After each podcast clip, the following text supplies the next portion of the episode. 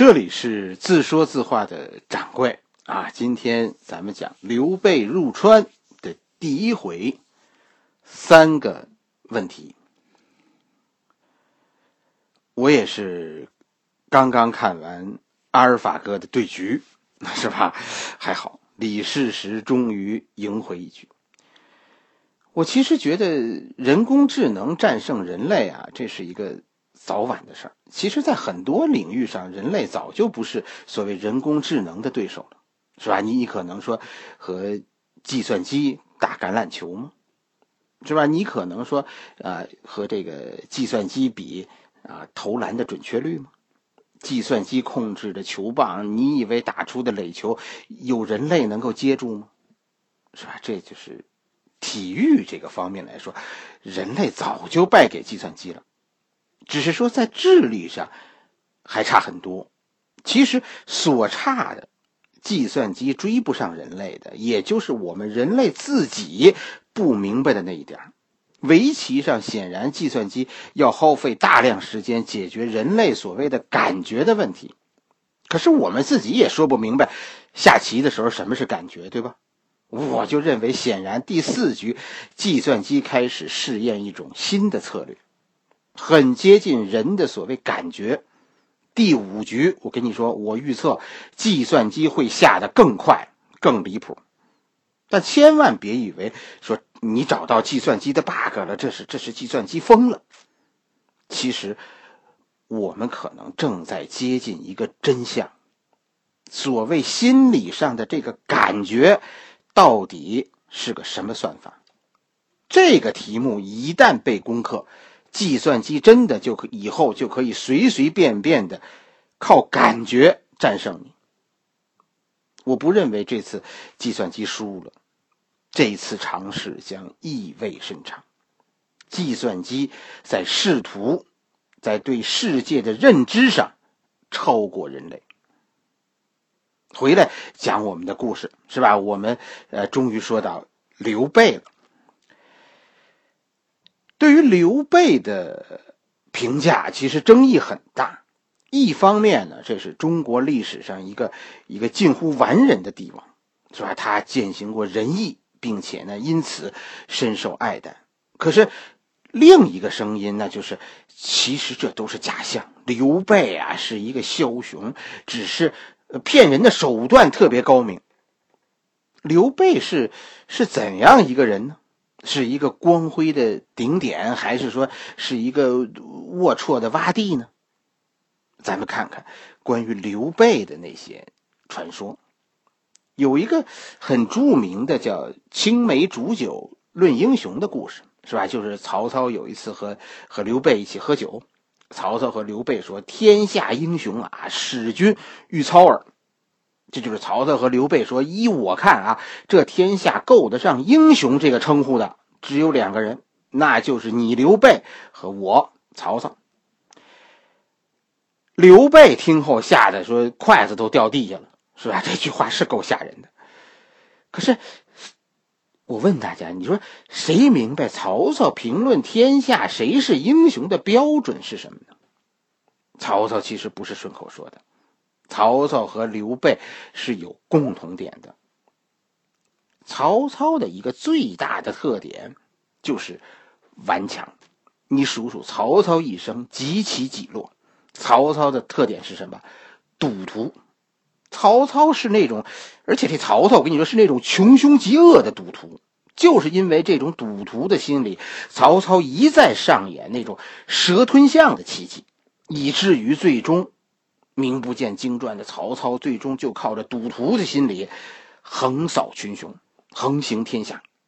诸葛亮在隆中对中呢，给曹操总结为“曹操战天时”，这其实是后来人呢非常一致的一个观点，就是曹操这孙子好赌，又赶上手气正，所以赢了。但其实这话不全对，至少我跟你说，刘备知道这话不全对。曹操的天时是从哪儿来的？不是老天给的，是自己争取的。曹操占有天时，是因为什么？因为输得起，会输，不把自己输到说无法翻身的地步才收手。这是曹操的一个特点。曹操是一个今天输了，明天还能东山再起的人。今天赌输了，明天又来了，这是曹操的天时。在曹操的眼里，天下输得起的人还有一个，那就是刘备。真的什么二袁呢？什么马腾父子啊？什么二刘啊？什么三孙呢？那都不是英雄，是吧？只有刘备和曹操是英雄，因为这两个人历史上都是东山再起的能手。曹操是是性格好，心态好，所以最终占天时。刘备呢？刘备是智商高，所以最后怎么样？占人和。这这是怎么一句话呢？刘备这个人呢，有个特点，我不知道你发现没有，他到哪儿哪儿乱。但是呢，明明是他把人家搞乱了，可是最后呢，哎，大家都喜欢他，这就是这样。你看吧，刘备这辈子啊，净给别人调解矛盾了。什么父子矛盾、兄弟矛盾、邻里纠纷，甚至夫妻不和。哎呀，我跟你说，刘备简直就是人民调解员。但是每次调解的结果呢？你注意到了吗？在徐州啊，刘备一通调解，可结果呢？刘备当了徐州牧。在汝南，刘备是被调解曹操和刘表去的，结果呢？结果刘备当了汝南太守。去荆州，这回调解的内容就更多了，是吧？结果呢，刘备最后自表荆州牧。我们马上就将讲到说，刘备这就要去调解刘璋和张鲁的矛盾了。结果其实完全在预料之中，那就是最后刘璋和张鲁在在刘备的调解下，地盘都归了刘备呗。没办法，刘备是一个枭雄。刘备因为情商太高，所以杀人不用刀。但是似乎老天很公平，你靠邪门歪道取得的地盘，始终啊你就坐不住，是吧？刘备这一路得了徐州，是吧？让吕布抢走了，占了汝南，曹操跟着就找上门。荆州如过眼烟云，西周、西川，最后也也不过就是一场大梦。刘备到底英雄在哪儿呢？这个暑假，不管咱们去不去蜀道，我都准备带着小孩读一遍《三国演义》，就是想告诉他一件事：人生最重要的是三个字，输得起。输得起，你就是曹操、刘备，三分天下有其一；输不起，你就是袁术、袁绍，我给你留下万贯家产，你也就是一个纨绔子弟。这是刘备这个人人生中最显著的特点，就聪明、情商高、人见人爱，这样的人很多。但如果再能加上顽强、输得起，这就要命，是吧？曹操和刘备说：“天下英雄，使君与操耳。”是说就咱俩，别人谁也不能把我们俩打躺下。嗯，他我们会被打倒。但每一次都能顽强的站起，这叫英雄。刘备其实还有一个特点，刘备的特点很多，说起来可能没完。我就咱们这这儿呢，就就挑几个我印象最深的。刘备是三国中最重视门第的人，曹操是不讲门第的，是不拘一格用人的，对吧？所以曹操虽然自己是贵族出身，但他手下能人辈出。孙权也是这样，孙权和曹操其实是一样的。孙权也算是贵族之出身，但孙权没有重用贵族，而是重用南方本地的地主，所以搞地方割据，哎，不怎么理睬中原贵族。孙权的故事咱们以前讲过，讲过一个张昭传，是吧？大家可以去可以去听听，是吧？孙权是怎么怎么搞的？刘皇叔跟他们。不一样是吧？刘备笼络人心的一个主要的主线就是门第。你你家是贵族吗？是吧？你想成为啊我们大汉蜀汉开国的贵族吗？哎，一句话，你要是想当贵族，你就跟着我干。等我成功了，我封你爵位。这这是老刘家惯用的招数，祖传的，对吧？咱们讲过刘邦，咱们讲过刘秀了，刘备这一套没什么新鲜，一脉相传的。这一点其实《三国演义》啊，把故事讲歪了，是吧？把刘备用人讲成了哥们义气了。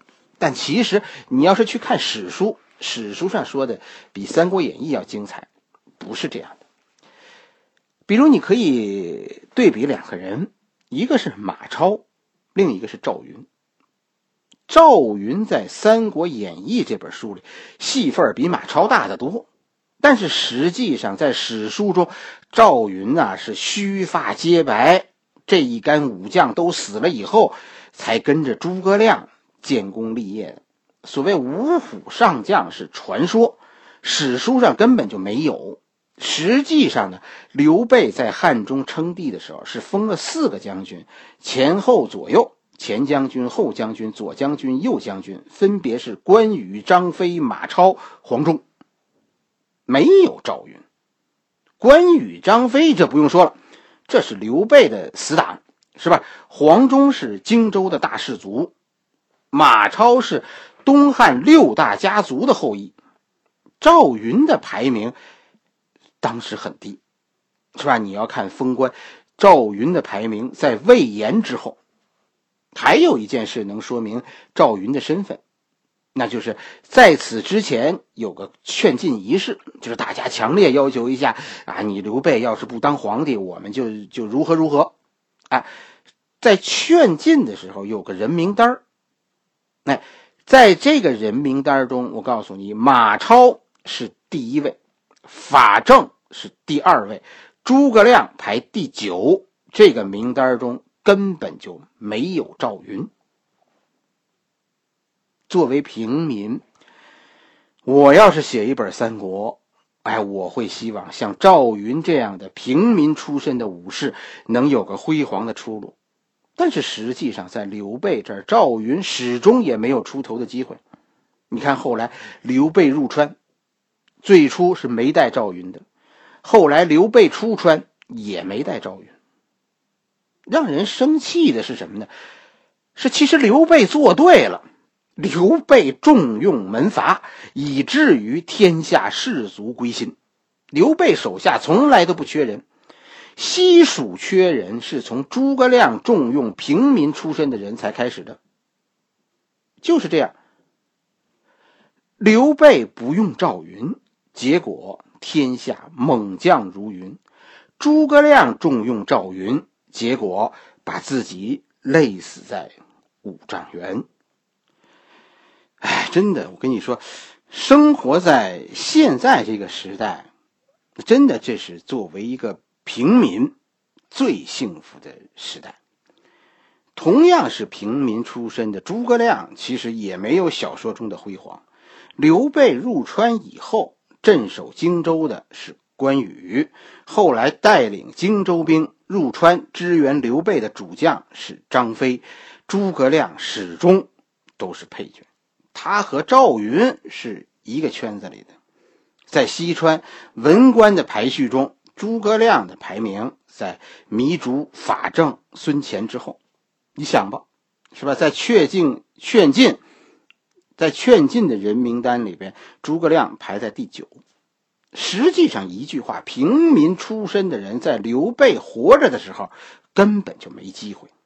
就是这样，曹操是靠平民打天下的。是吧？刘备是靠贵族和憧憬自己成为贵族的人打天下的，孙权是靠地主守天下的。我其实经常有这个设想，就诸葛亮和赵云呐，其实挺明显的是他们跟错了人。如果他们当初跟了曹操，结果会会怎样呢？显然是不会，是吧？不是所有平民都会跟着曹操的。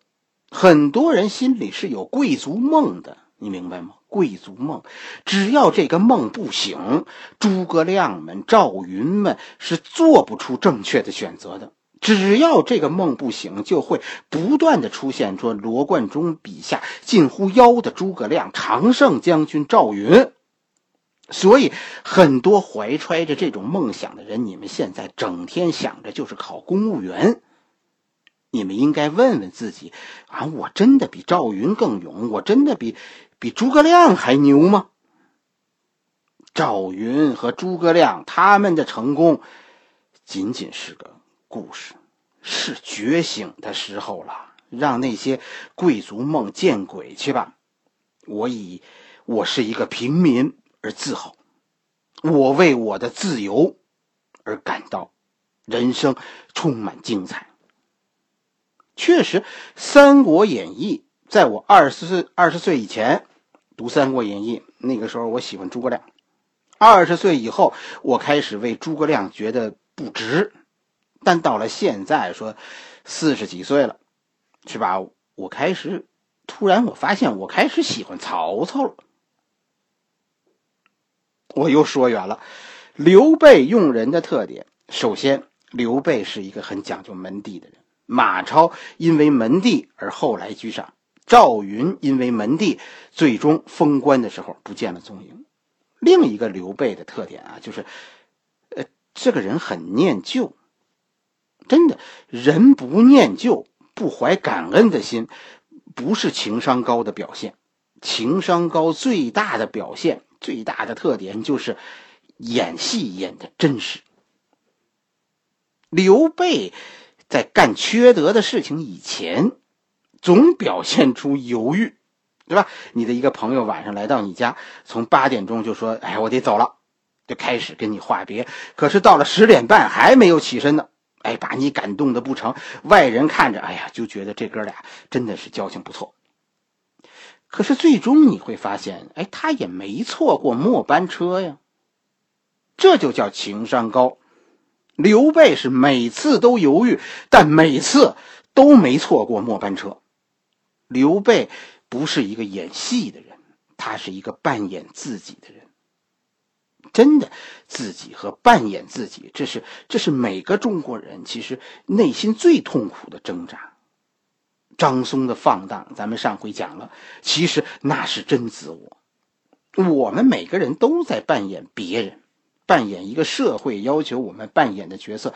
只不过有些人演的得心应手，有些人演的笨手笨脚。有些人演出了快乐，有些人演的全是压抑。人生啊，我跟你说，就扮演角色这件事情，其实叫甘苦自知啊。所以历史上那些评价刘备是真实还是虚伪，说他是君子还是小人，是英雄还是枭雄的人，其实我告诉你，看透了，人生历史那就是一次奥斯卡。刘备的演技到底演的如何？刘备是个演员，这是刘备的第三个潜质，是吧？这这些算是说教吗？算，是吧？读懂一本《三国演义》，我准备告诉你三件事：第一，性格决定命运。什么叫人生的机会？怎么拥有更多的机会？三个字：不怕输。输得起的人。是人生这个赌场最后的赢家，刘备是，曹操是。要不是这样，你赌资再多，输不起，你也就是袁绍、袁术之流。第二件就是人生要要聪明，对吧？你要跟对人，不是英雄都是你的主人，跟着成功人士说你就一定有出路吗？不一定，千万别学诸葛亮。别学赵云，他们的成功都是故事。历史上这俩大哥因为跟错了主公而几乎被埋没。晚年说他们啊得志是吧？大器晚成，是因为他们的能力实在太突出了。要是他们一开始跟对了人，他们可以成就更大。你是什么人，你应该跟谁，这叫什么？在你不明白的时候靠运气，在你明白这些以后，这叫睿智。第三件事情就是要勇敢的扮演自己。张松不装不装，是吧？但是人人讨厌他。我们的文化是容不下个性的。你要去扮演一个人见人爱的角色，要么就是去扮演一个人见人烦的自我。所有我们的教育都是要把你培养成一个演员。有些家长很愤怒，指责老师啊，你怎么可以教我孩子说谎呢？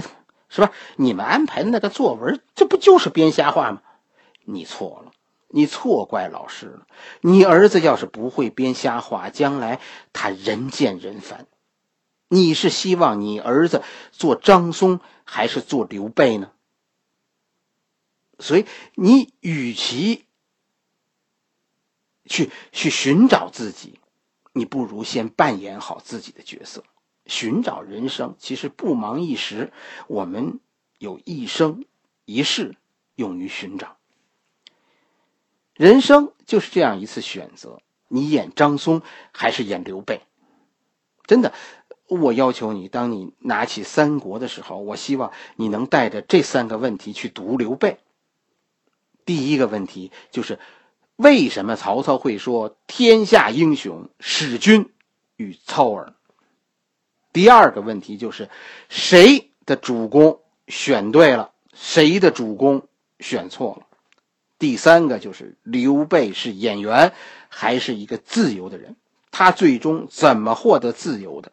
或者说，刘备获得自由，他付出的代价是什么？好了，这一回我们的故事就讲到这里，是吧？欢迎大家加我的微博。新浪微博自说自话的掌柜，为我喝彩。